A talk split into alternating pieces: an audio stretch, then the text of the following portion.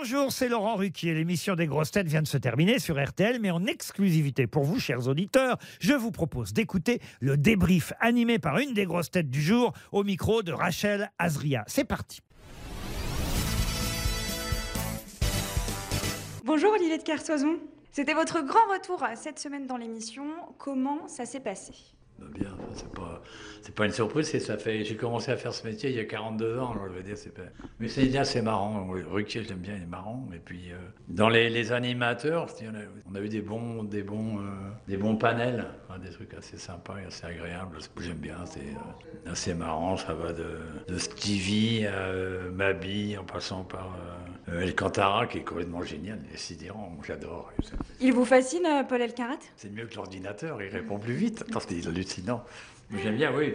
Très sympa, très amusant. Quand vous n'êtes pas dans l'émission, est-ce que l'émission vous manque? Non, non, moi j'ai rien qui me manque. L'âge que j'ai, j'ai pas non, il y a rien qui me manque. J'aime bien être là, je me marre bien.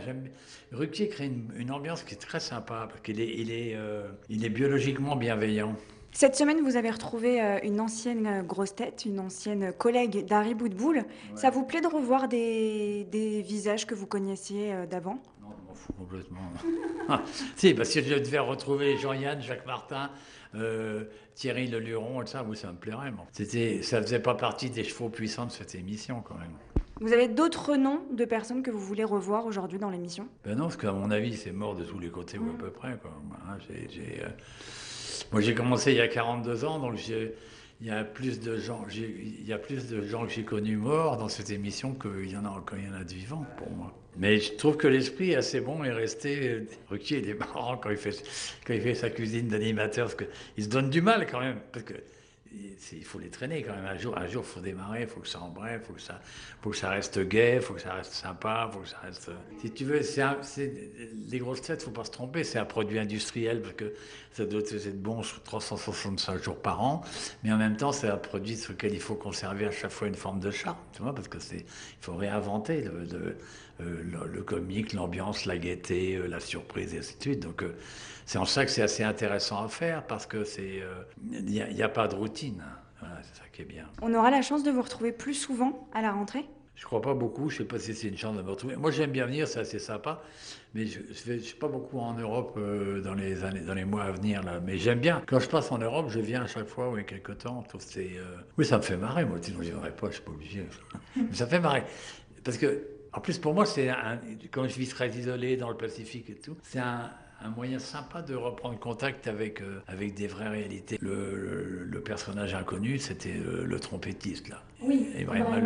Je l'avais repéré, moi, une nuit en, sur un truc en télévision, j'avais repéré ce trompettiste.